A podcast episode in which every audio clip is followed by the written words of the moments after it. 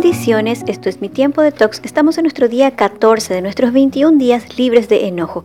Y la palabra de Dios en Proverbios 27:3 nos dice: La piedra es pesada y la arena es toda una carga, pero el enojo del necio pesa más que ellas. Se cuenta que en una sesión grupal una psicóloga levantó un vaso con agua. ¿Cuánto pesa este vaso? preguntó.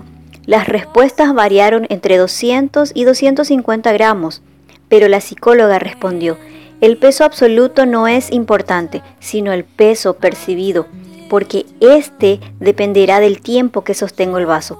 Si lo sostengo durante un minuto, no es problema. Si lo sostengo una hora, me dolerá el brazo. Si lo sostengo un día, mi brazo se entumecerá y paralizará.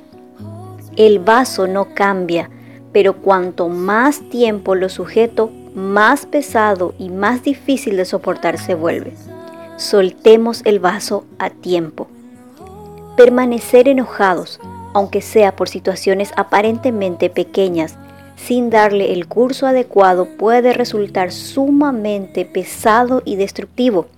Reprimir el enojo no soluciona nada, tampoco alimentarlo por medio de películas mentales en la que somos víctimas constantes de un gran enemigo. La ira es como un combustible, pero no muy eficiente, ya que se quema con altas temperaturas, es caro y acaba por corroer todo el sistema.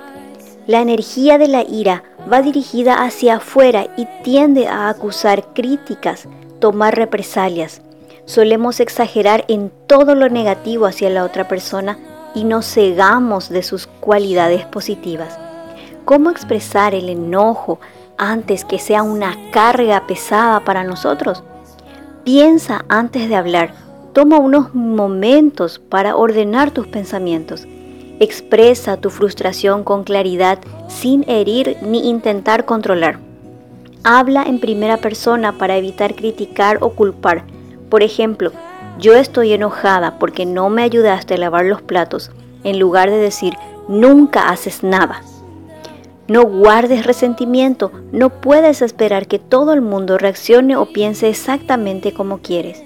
Oro por tu vida, la palabra de Dios en Efesios 3, 16, 17. A Él le pido que en su infinita grandeza les conceda a ustedes fortaleza interior a través de su espíritu Pido al Padre que Cristo viva en ustedes por la fe y que su amor sea la raíz y el cimiento de sus vidas.